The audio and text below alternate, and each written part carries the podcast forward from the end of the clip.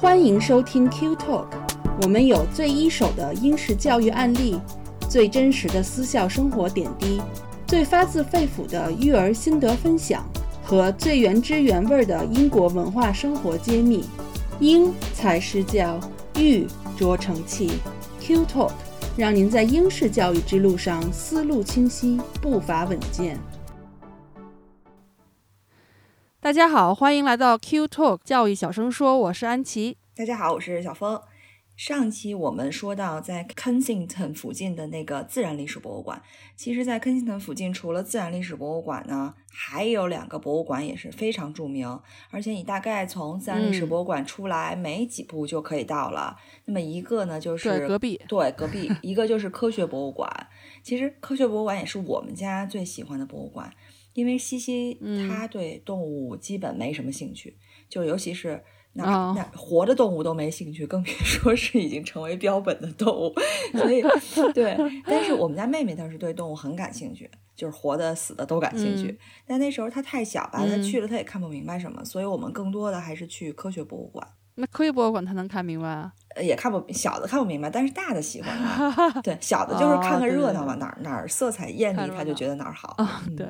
这个科学博物馆，它是一个集自然科学、呃科学技术、农业、工业和医学为一体的一个，听起来好像是医院一样，综合性博物馆，大学大学，对，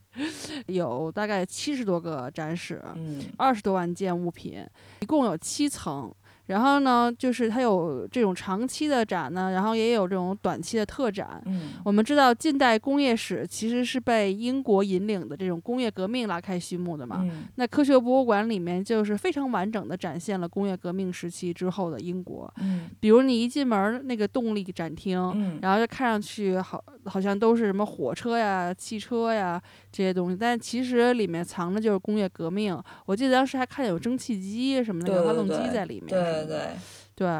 然后你能看到十四世纪的钟啊，然后十八世纪的这个蒸汽机和火车，然后十八世纪末的那些汽车、老爷车什么的，嗯，然后十九世纪的那个拖拉机、联合收割机，对，二十世纪中然后发明的那个第一台通用计算机，还有那个登月舱和返回舱，就是有一些人就喜欢老爷车的，然后就喜欢就愿意去那儿看，然后那个喜欢航空航天的也喜欢去这个博物馆看，反正他就确实是实实在在的向世人们展示了这个人类的进步吧。嗯，对，就是我记得那个整个的交通工具那个厅还挺抓人眼球，因为它是一进门的那个大厅，好像天上还悬着飞机，对不对？就是它整个做了一个立体的设计。然后你到了那那几个厅，其实相当于你的历史课本还原了。就你之前学的什么瓦特蒸汽机啊，什么史蒂文森大火车，就都在那儿。然后旁边也有介绍，它到底是怎么来的，当时是一个什么契机，它被创造出来的。所以就是还挺有意思的。像就学过历史的，觉得还挺有意思；而没学过历史，像这些小孩儿，他可能还没接触那段历史的时候，他光看这些大机器也挺有意思，因为跟我们现在的。相差太远了，就是一个像古董一样的东西。古董，对对对，所以所以而且又那么大，就跟让他们看什么是大哥大是一样。对对对对对对，呃，所以所以真的是挺多看点的。然后你从那个动力厅，就刚才安琪说的动力厅往里走呢，叫探索厅，就是一听，顾名思义就是跟天文有关嘛，天文宇宙相关。嗯，然后整个这个探索厅的。光线都比较的暗，然后这里头最吸引眼球就是中间悬挂了一个地球，悬在天上的一个大地球，然后上面就显示着不同地方的什么时区啊、洋流啊、什么空气啊，它是一个动态的又转的，然后它底下是一圈椅椅子，你可以坐在那儿休息，但是你休息的时候你就看着这个转的蓝色的星球，你就想你其实是住在上头的，它这个星球每分每秒都在变化的，你会想到很多很多。如何去保护它的话题？因为这个地球就切切实实的在你面前，它每分每秒可能都因为人类的活动，对，在像在恶化，它的生态在恶化，温度在升高，动物会灭绝，所以呢，你就会引发很多想保护它的冲动。但是，但是我希望这种冲动能够延续你在离开之后还有这种冲动，不是说你只坐在底下的时候，对对 对对。另外呢，这儿还有一个美国政府送给英国的阿波罗十号的返回舱。就是我们都知道的阿波罗十一号，其实十号是阿波罗十一号的一个非常有力的支持。就当时的那个美国宇航员有两个，一个叫 Tom Stanford，还有一个叫 John Young Common，乘坐这个阿波罗十号呢是环月飞行，就当时还没登到月亮上，后来十一号是登到月亮上的，所以拍摄了大量的照片。嗯，对，所以其实我们家。跟你们不太一样，我们是对科学博物馆其实兴趣是一般，嗯，但因为 Alfie 他比较喜欢动物动物类的那种自然类的，但他其实按说是很喜欢科学的，所以呢，就是我觉得反正现在他稍微再大一点了，等有时间的话，我会再带他去看一看，嗯，对。其实科学博物馆还经常会有一些特展，像我们刚才说都是常规展览，就是你每每每次去都会有这些东西。但是特展呢就要分时分场了。我记得有一年好像是飞机特展，就是你进到那个大厅，而且它厅很大，就是所有从莱特兄弟发明飞机到现在。不不仅仅只是到莱特兄弟发明飞机，甚至是在之前的一些飞行简易的飞行器都都在那儿展出。对对对，就是你可以想到的古人可以飞起来的所有的工具，啊，然后呢有大有小。孔明灯，孔明灯没。不载人的不行，那就是人的尝试载人的那种啊，大翅膀什么乱七八糟啊，有大有小，对，就是小器，对对对，小朋友特喜欢，而且还有那种就是模型，你可以上去，然后军用飞机啊，就打仗的时候一战，你还可以感觉到对，我记得有一战的那个，对对对对。另外之后还有一个数学的特展，当时说是为了纪念那个英国数学家阿兰图灵出生一百周年，图灵对。然后他搞了几个月的特展，就是图灵特展，叫 Code Breaker，就是呃怎么讲？就是因为图灵他是算是计算机科学之父、人工智能之父吧，算是计算机逻辑的一个奠基者，所以这整个的特展呢就展出了他的这个一个历程。然后呢，他因为他提出了图灵机啊、图灵测试很很的很多的概念，所以策展中展出了很多的一些。呃，当时他用到的东西，或者当时他的一些研究成果，也还展示了很多什么密码机呀、计算机啊什么的，嗯，哦。那挺有意思的，对。就如果孩子们逛完了这些呢，如果还意犹未尽的话，其实可以去这个顶层的，它一个叫 Wonder Lab，然后可以去玩一玩。这那个地方就是小朋友一些互动的东西，就比就比较像我们现在这北京科学馆里面有很多就是你可以玩的东西，然后有各种实验，然后游戏什么的，就是让小朋友观察或者是亲自动手。嗯。然后呢，这个大家呢最好是早一点买票，因为这个地方。就因为一般的小朋友都比较喜欢去嘛，非常受欢迎，别到时候现买可能就买不着了。对，还有呢，就是对带着那个小娃的那个家长，我其实建议大家去地下一层，它有一个儿童活动区域，然后那个地方其实有很多可以玩的，它是一个有着科学理论的、物理理论啊什么的这些东西的支持的一个游乐场所。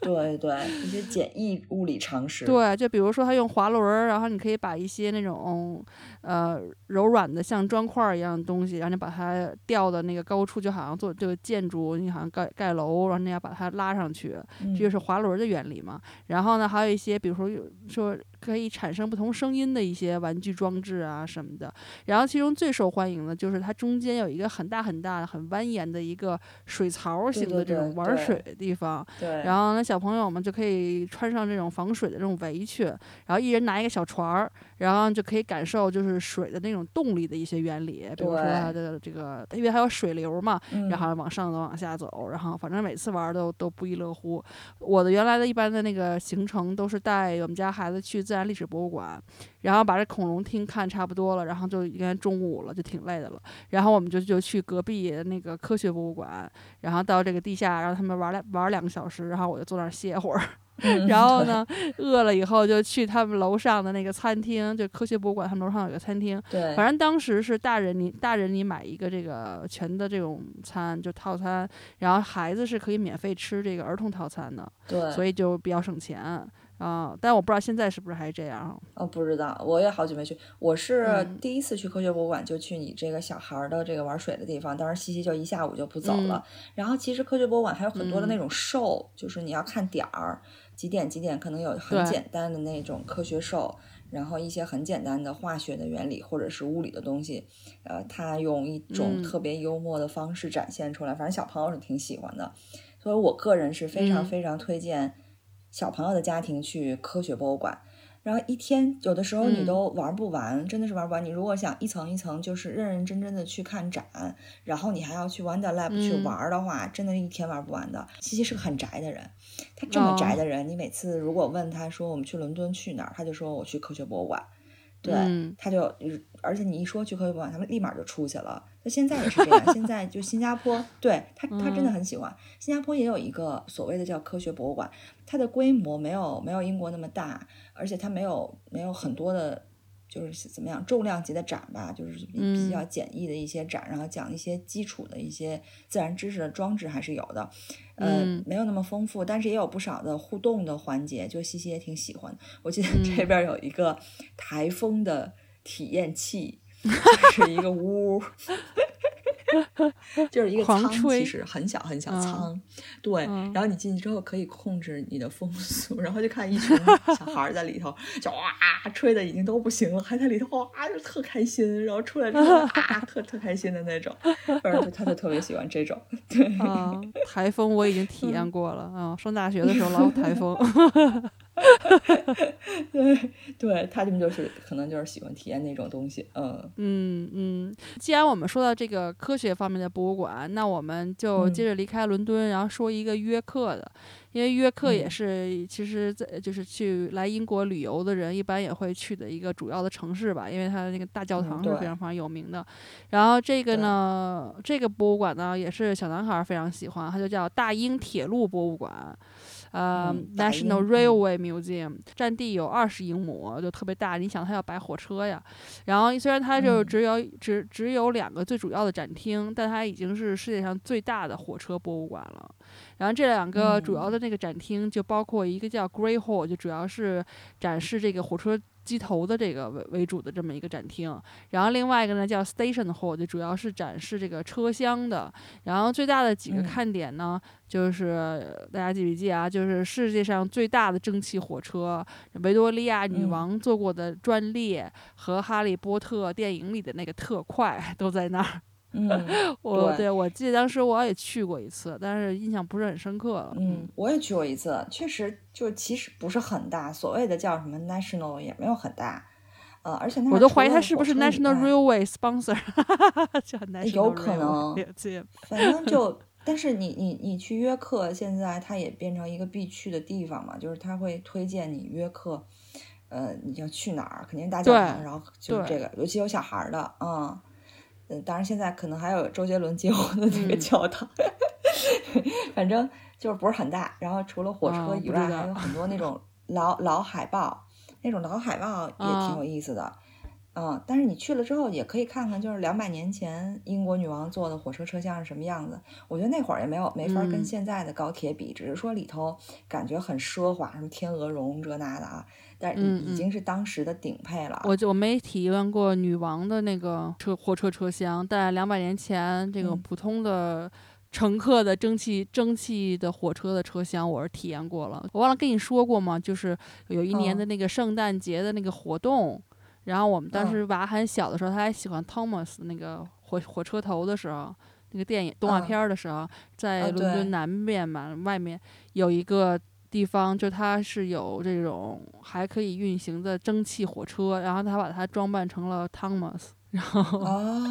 然后所以那个 Thomas，啊特别爽。当时是我婆婆买了票，然后呢，然后等于是一、啊一家儿就一个一个车厢，就不是一个车厢，就就相当于我们现在的一个软铺一样。然后它等于是它啊它都是木头座儿，然后就是就是那种长长椅子，然后面对面那种。然后呢，圣诞老人就会一个车一间儿一间儿的来看，跟你聊聊天儿，然后给你发礼物什么的。然后就是感受一下，然后它的，然后沿途的风景特别好，因为它就在 Tonbridge 那一带跑，然后风景特别美。哦它能跑啊！啊，我还以为它跑就跑动了呢全程跑，嗯，就是变成 Thomas Thomas 在路上跑，没把人吓着，对对对，啊，特别有意思，啊，哦，挺好这个挺好的，嗯，小孩估计喜欢。但是被圣诞老人嗯吓得够呛。哦，太小了，这是你想你喜欢 Thomas 的那个年龄，你肯定大不了。啊，对他觉得 Thomas 和圣诞老人不能同时出现，就是这他只能只能每次只能吸收一个。呃，安琪，我们我觉得该说说你最擅长的领域了，就是博物馆里一个相对专业和呃，没有，我们在说博物馆，请你回来。对，那个还还沉浸在上周的音乐节里头啊，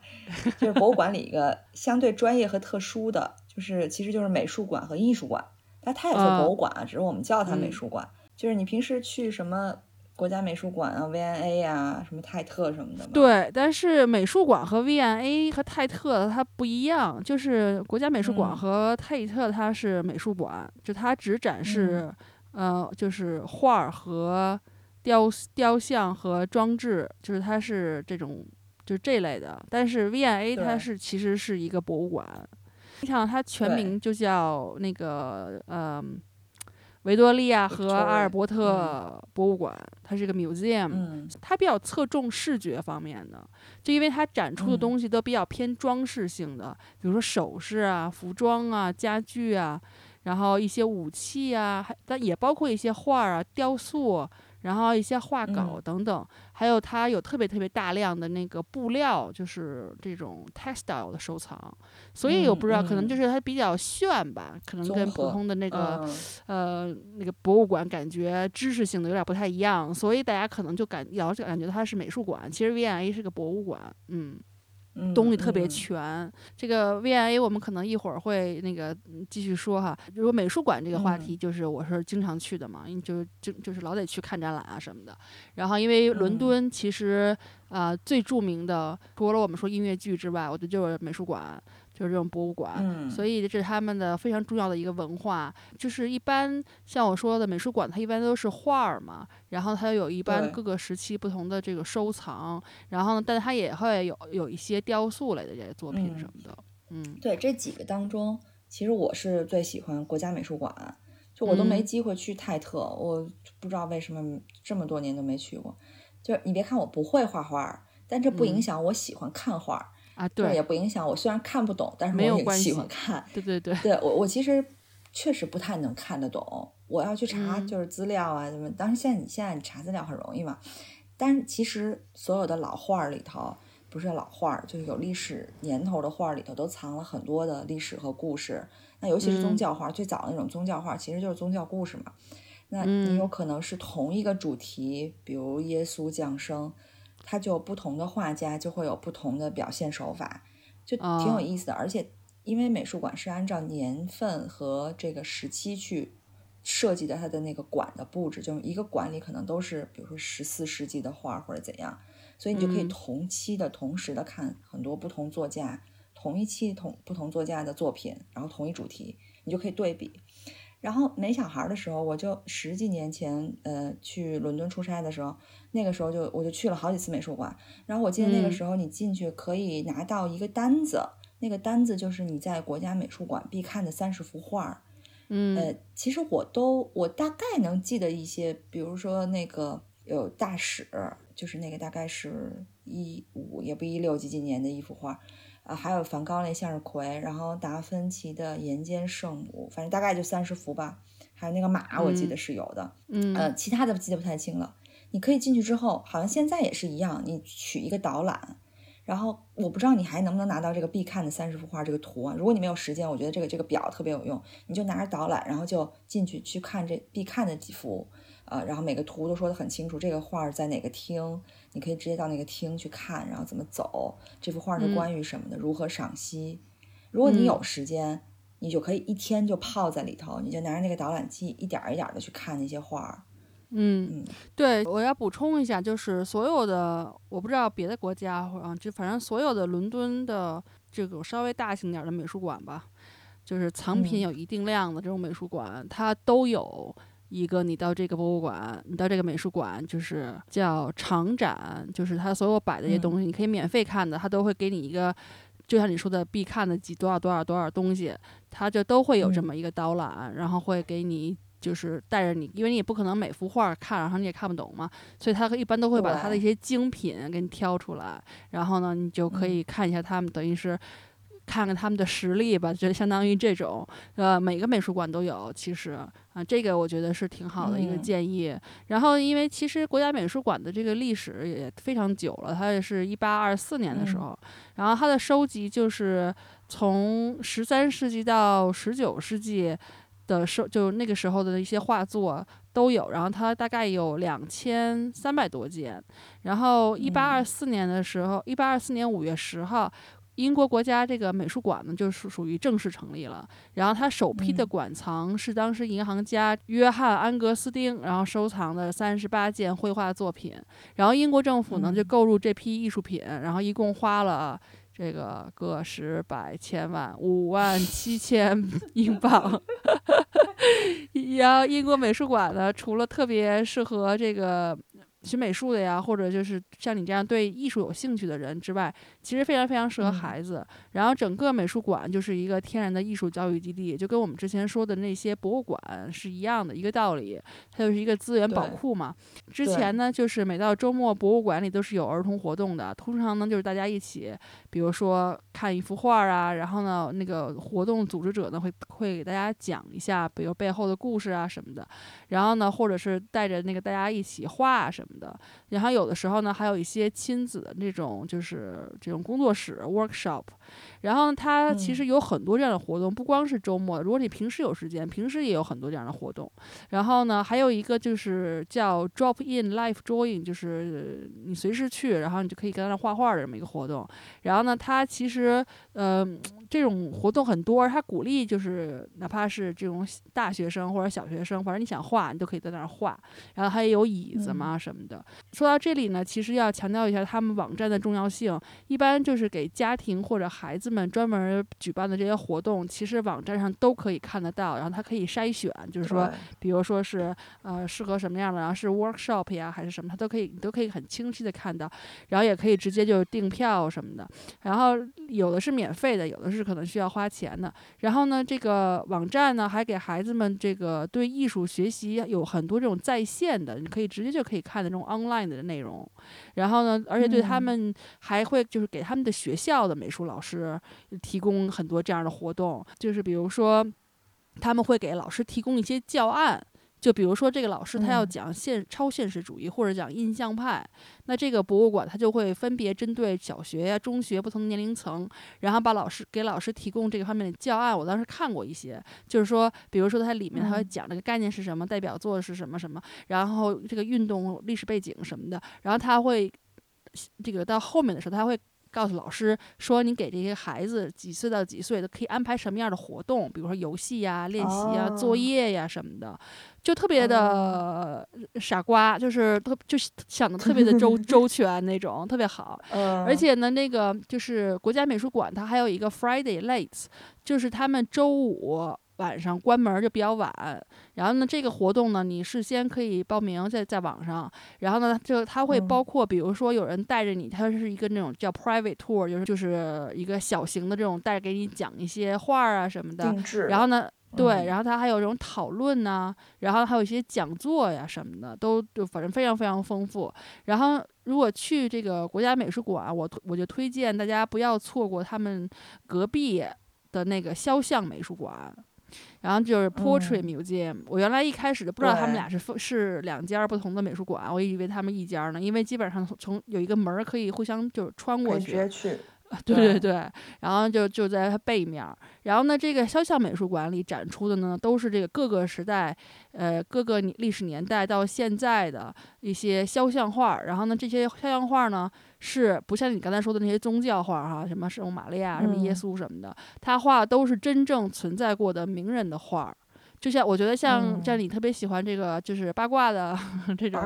呃人，对我觉得你应该就应该看这个，就这种，因为他其实收藏了。英国历史上所有的重几乎吧，所有的这个重要的政治家、艺术家、文学家、科学家的肖像，然后他还有一些背景知识介绍什么的，然后你就会发现大家都穿在一起，谁是谁的朋友什么的，特别有意思。然后那个，而且他的那个画风就会随着历史年代的不一样，就从过去那种写实啊什么什么的，然后你就会看到什么印象派，然后你会看到现在这种现当代的这些。一些，反正像女王啊什么的这些肖像都有很多，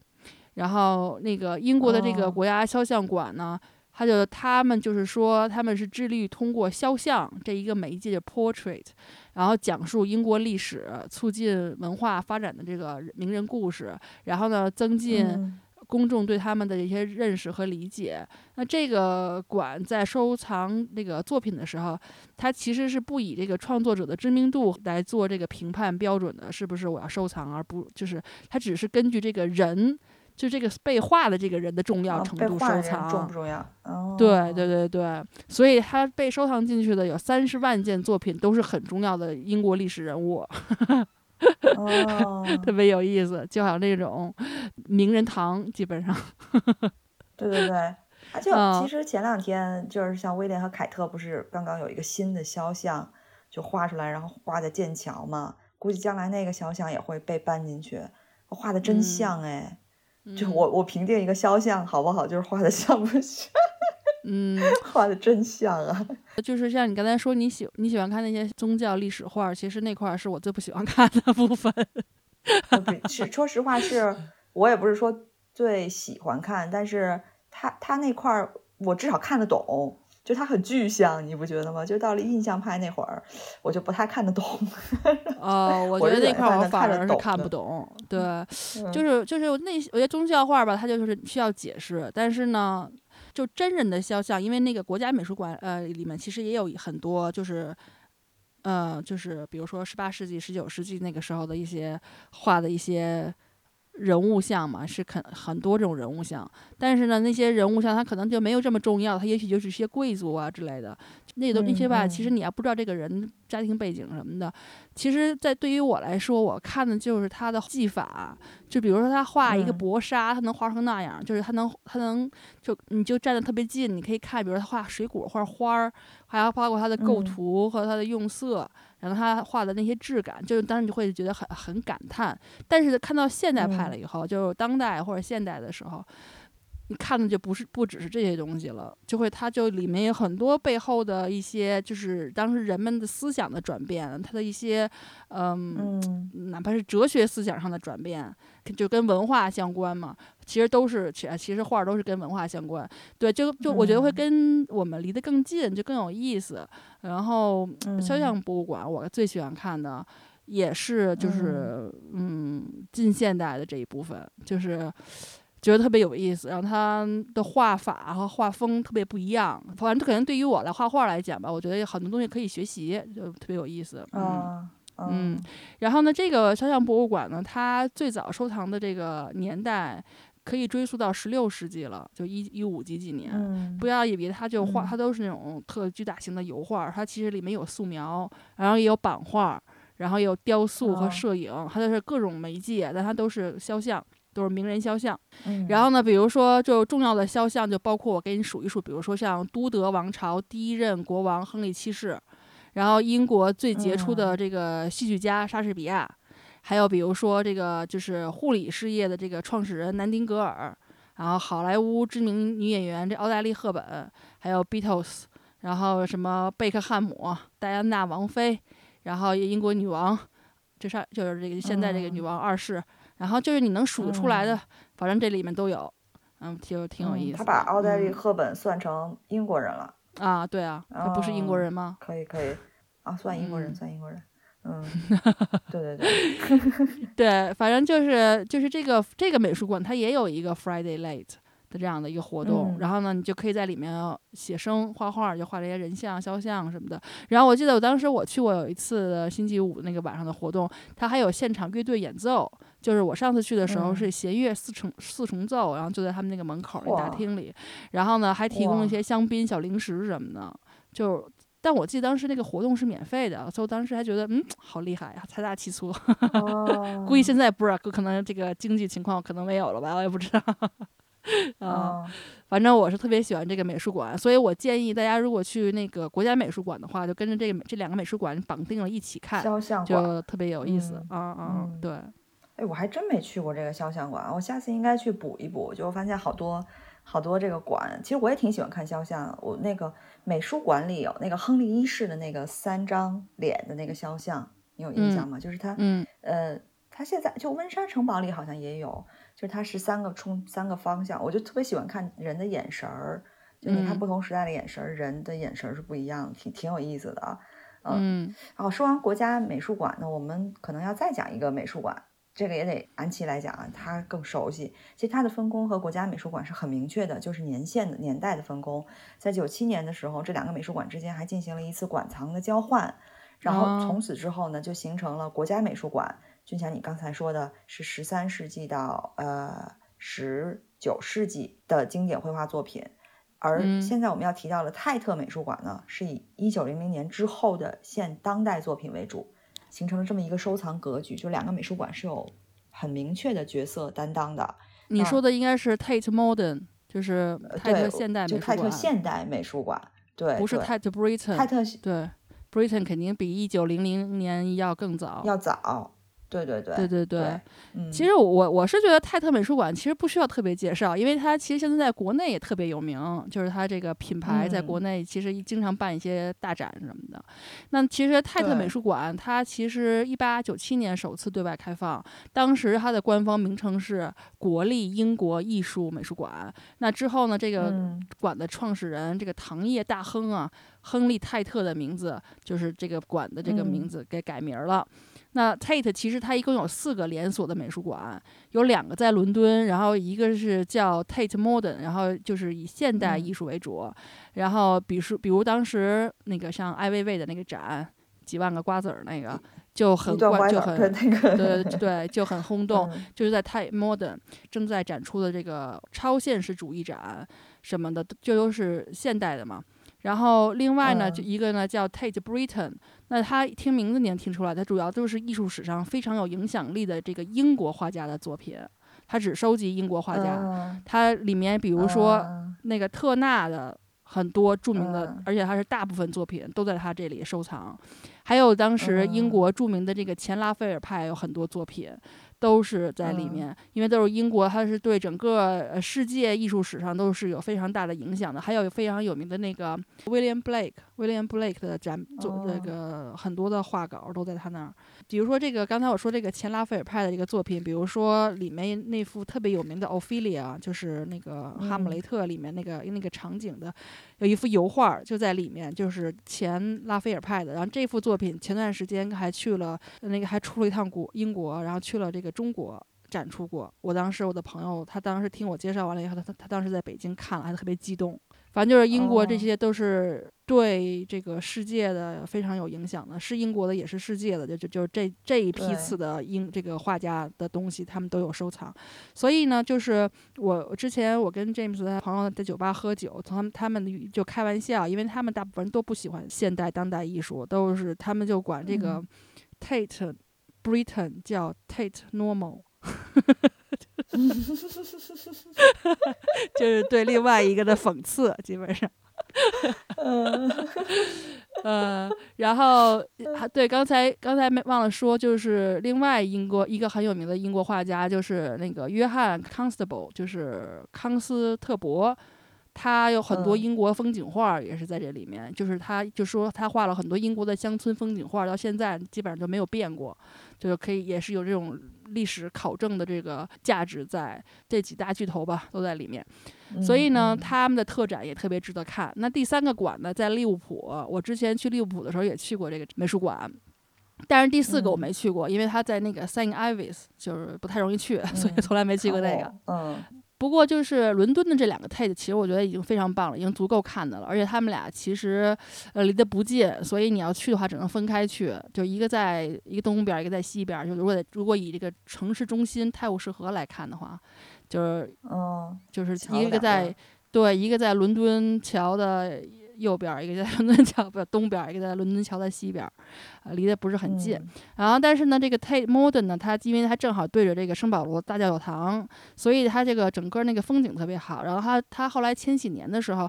就是还建了一个叫千禧桥嘛，那个桥就是把那个嗯圣保罗和 Tate Modern，然后等于是连起来了，所以你就直接可以这样过去。就是所以如果比如说你要去圣保罗看完了，你可以去一下 Tate Modern，或者反正就。反之也是可以的。然后这个这个嗯 Tate 其实它有很多给孩子的活动，然后我记得当时我来英国就是看 James 的时候，我当时就去了 Tate Modern，我当时就感慨，就是我现在可能都都已经习惯了，但当时就觉得哇塞，就是好多给孩子的活动啊，比如说他们组织给孩子写那个就是一些空白的明信片，然后他们可以随便画，然后呢还有就是嗯就是针针对一些不同的一些特展吧，他们会有一些主题的这种活动，我觉得这一点其实就不用再。更多的说了，因为就是所有的博物馆、所有的美术馆，它都有针对孩子活动。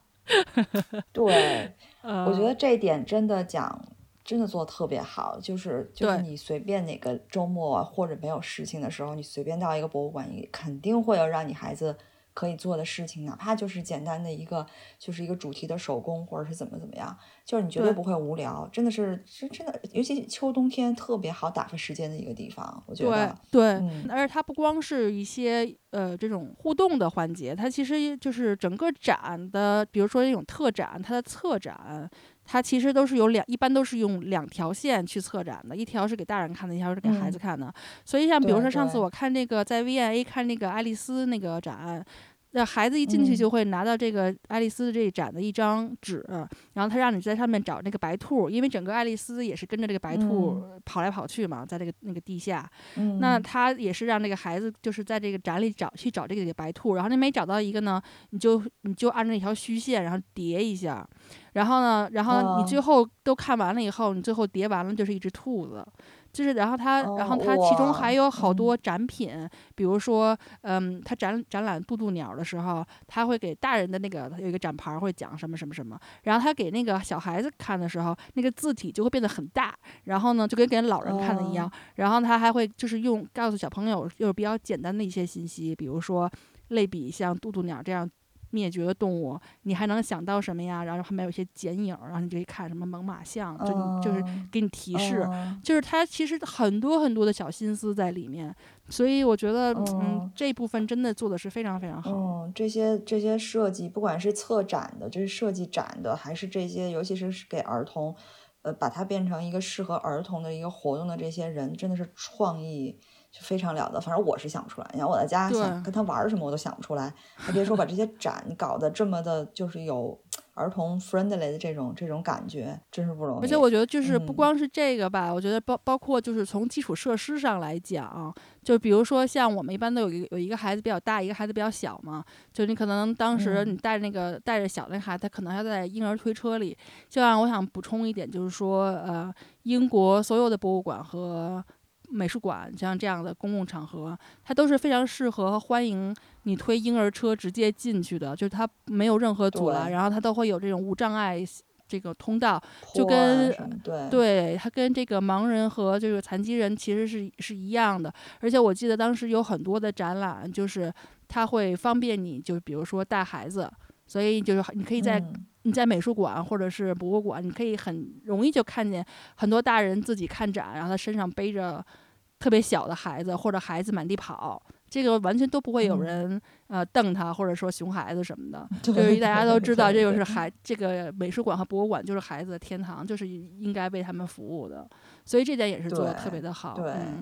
刚说了美术馆，最后我们还有一个，就刚才安琪提到的那个 V N A，就安琪也说它不是一个纯粹的。艺术馆或者美术馆，它更是一个是像是设计博物馆，或者甚甚至说就是个博物馆。呃，它其实也是坐落在刚才我们说的那个 Kensington 那儿，就是自然历史博物馆、科学博物馆的对面，对面三角形。对门。对。然后这个博物馆其实是一八五一年的时候，当时在伦敦召开了第一届的万国博览会，是为了那个而建的。然后它是就当时的维多利亚女王和她的老公就是阿尔伯特亲王的名字命名的。然后现在是一个隶属英国文化部的这样一个博物馆，然后博物馆里有两百多个展厅，就展出了来自全世界的四百多万件的展品，就涵盖了各个艺术门类，像刚才安琪说的各个艺术门类。然后重点收藏的就是你刚才也说了，瓷器啦、服装啦、珠宝啦、玻璃啦，还有一些金属器皿这些东西。对，对，你知道你现在你刚才说了两百多个展厅，我觉得我终于明白了，因为我其实去过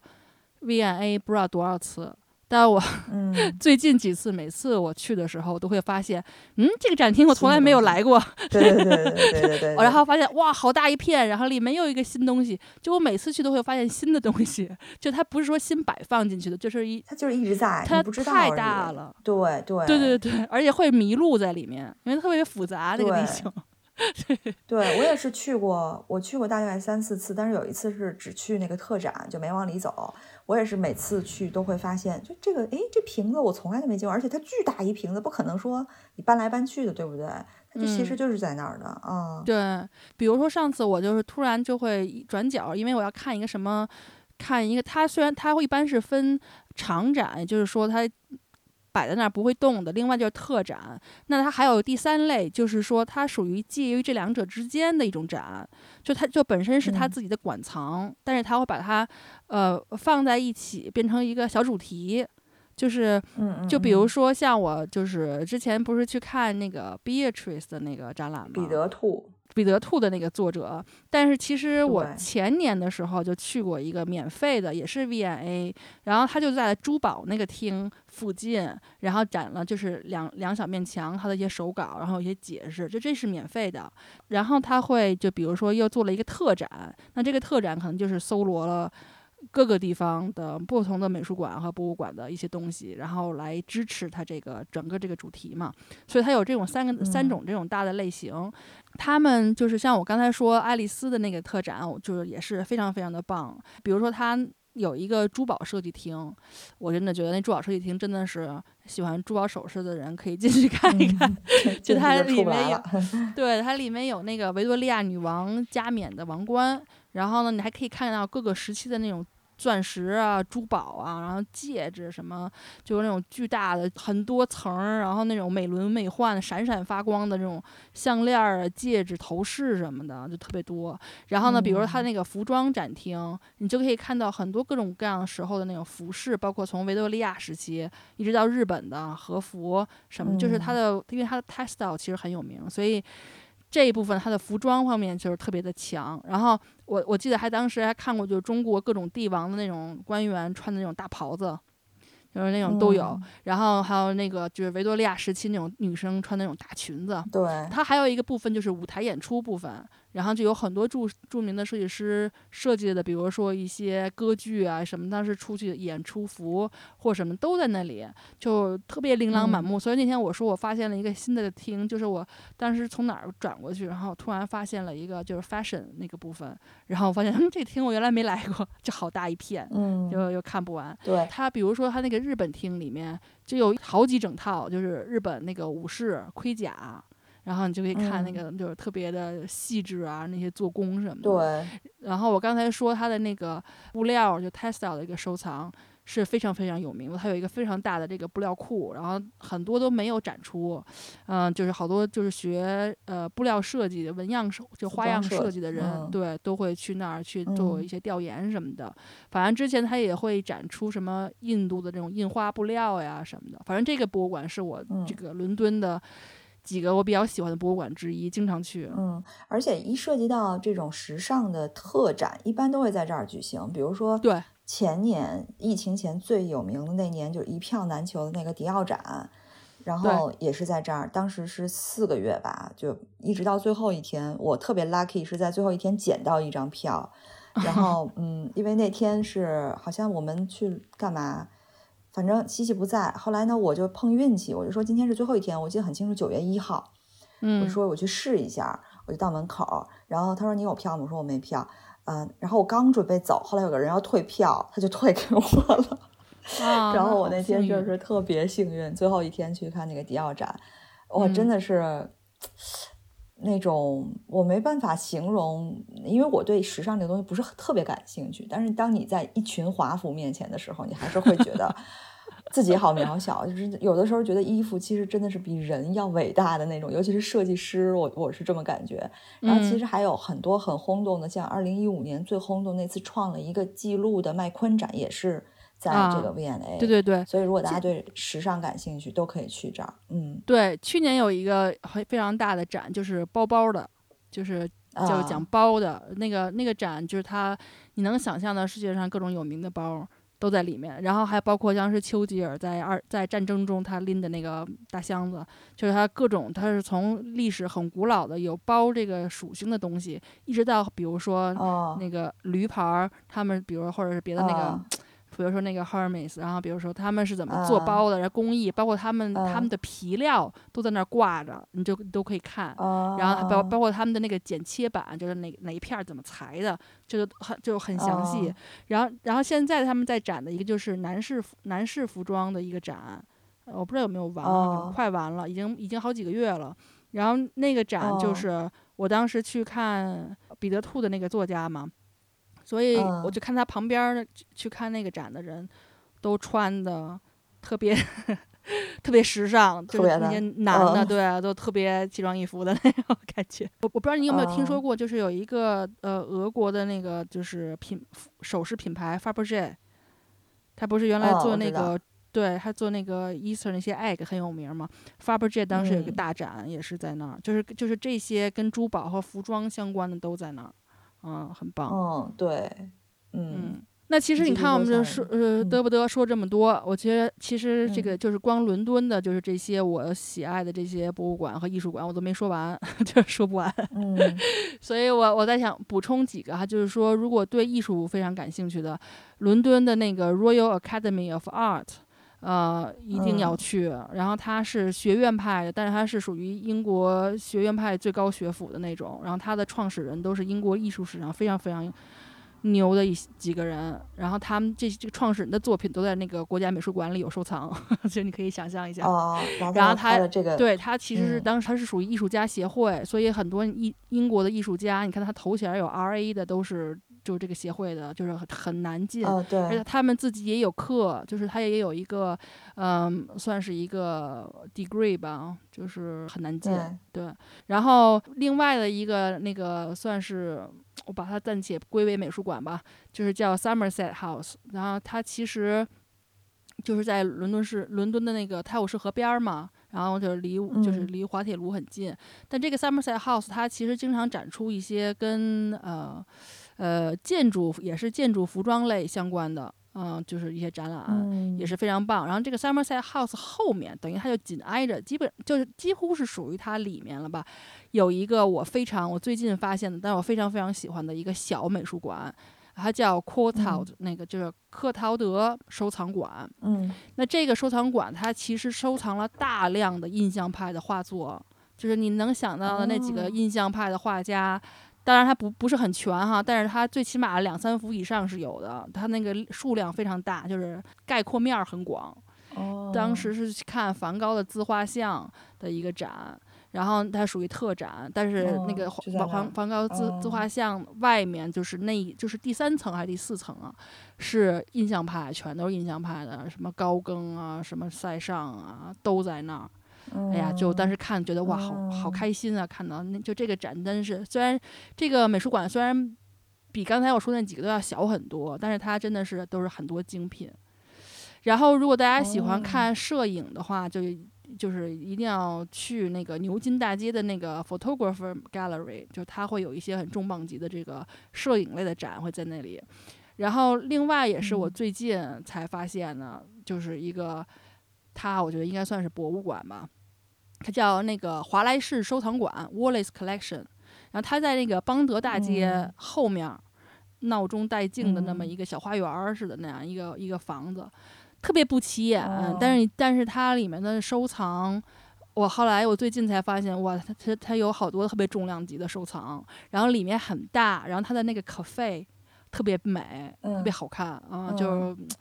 哎，就是享受。我觉得就是你去看一看，然后在那儿吃个饭或者喝杯咖啡，我觉得就也非常的棒。然后呢，除了这些美术馆，有一些专类的这个博物馆也是特别有意思的。比如说那个有一个叫 The Museum of Childhood，就是童年这个我去童年博物馆。童年博物馆在东边那个是吧？伦敦东。对，它现在是它是隶属 V&A 下面的，所以现在那个 VNA 管它叫 Young VNA，然后就是专门鼓励孩子们的一些想象力啊，然后设计能力啊，还有然后给他们做了一些游戏啊什么的，就是这样的一个主题的一个博物馆。然后呢，我嗯因为大家一很多国内来的人，一般去这个伦敦都会要去看那个格林威治天文台嘛。嗯，然后呢，就也是你们也可以顺便去看一下那个海事博物馆，然后里面有有一个免费的儿童游乐区，我觉得挺重要的。如果你带着小朋友的话，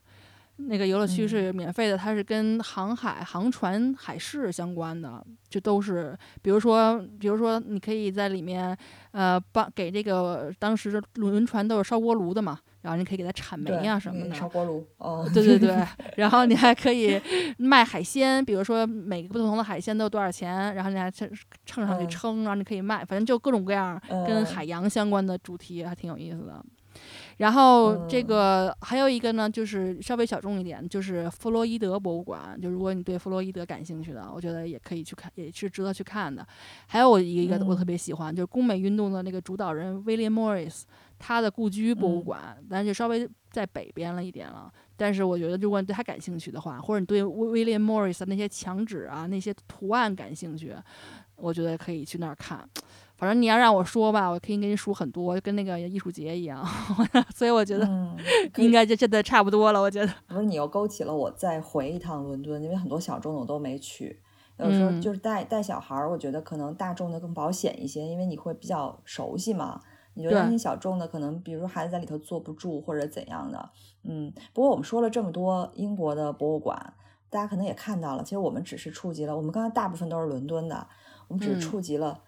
伦敦博物馆的一个小角儿，都不能说英国博物馆的一个小角儿。就是说嗯到现在，伦敦的博物馆还没说完，包括美术馆都没说完，更别提其他很多很多城市了。所以嗯其实我我我为了做这期节目，我还查了一下数据，就是有关博物嗯馆的数据。所以安琪，你猜全球博物馆最多的国家在哪儿？那就肯定是美国吧，那个人多、这个地儿大的国家应该比较占优势对吧。，能建哈，对对对，因为英国毕竟它地儿小嘛，就是你再把嗯那博物馆怎么做，它还要占地儿嘛。对，美国是世界上嗯最博物馆最多的，就是三万三千多间博物馆，差不多三万四千间。不过他们并不是游客最多的，就嗯全球参参观人数最多的博物馆排名里头，就是嗯博物馆的排名哈，伦敦的嗯博物馆就占到了四分之一。所以哦你就可见伦敦博物馆的知名程度。当然，这也和嗯英国的历史啊，因为毕竟美国对呀、呀、两三你说美国的历 史啊，可能有一部分对，展品都是英国的。建什么？对对对，这和英国有历史啊，又辉煌过，又那么辉煌过，对吧？日不落什么的分不开。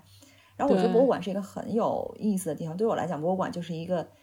同时收藏历史和展示现实，甚至未来的这么一个地方。我觉得嗯它就像我们普通人生活当中最唾手可及的一个时光隧道，就是它能嗯瞬间把你拉到历史的不同时代，然后嗯过去也包括将来。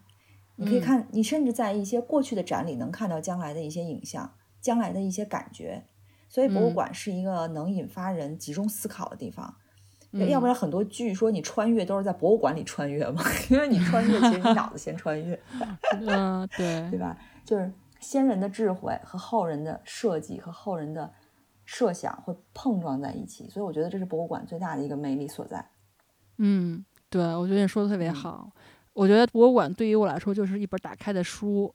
基本上你嗯就是漫漫长河之中，你想看哪一部分，你就直接跳进去看哪一部分，你嗯就感觉你就畅游在那一部分，就是挺有意思。就它特别怎么讲？没有时没有时光，就是一个停止的那么一个东西。但是你可以想象，想当年这个物件的所有者、嗯拿着这个东西，或者拿着这本书，或者画这幅画的时候的感觉，就感觉确实很穿越，像你说的。对，嗯总结一下哈，就是说，大家现在嗯去这些综合性的博物馆，一定要就先规划好你要你想看哪些部分，因为太多了，太大了，你肯定不可能就是看完，因为体力也受不了。就就刚才我说的嘛，就是很多博物馆我去过无数次，但是每次去都会发现新的区域，呃，然后要善于嗯那个利用博物馆的网站。就尤其是去看特展的话，因为他们网站经常都会有一些免费的在线资源，你可以先，我就建议大家先事先的先了解一下，先热热身，然后呢，你先你先嗯看一下，然后你再去，其实那个感受或或者你当时体会的东西会更不一样。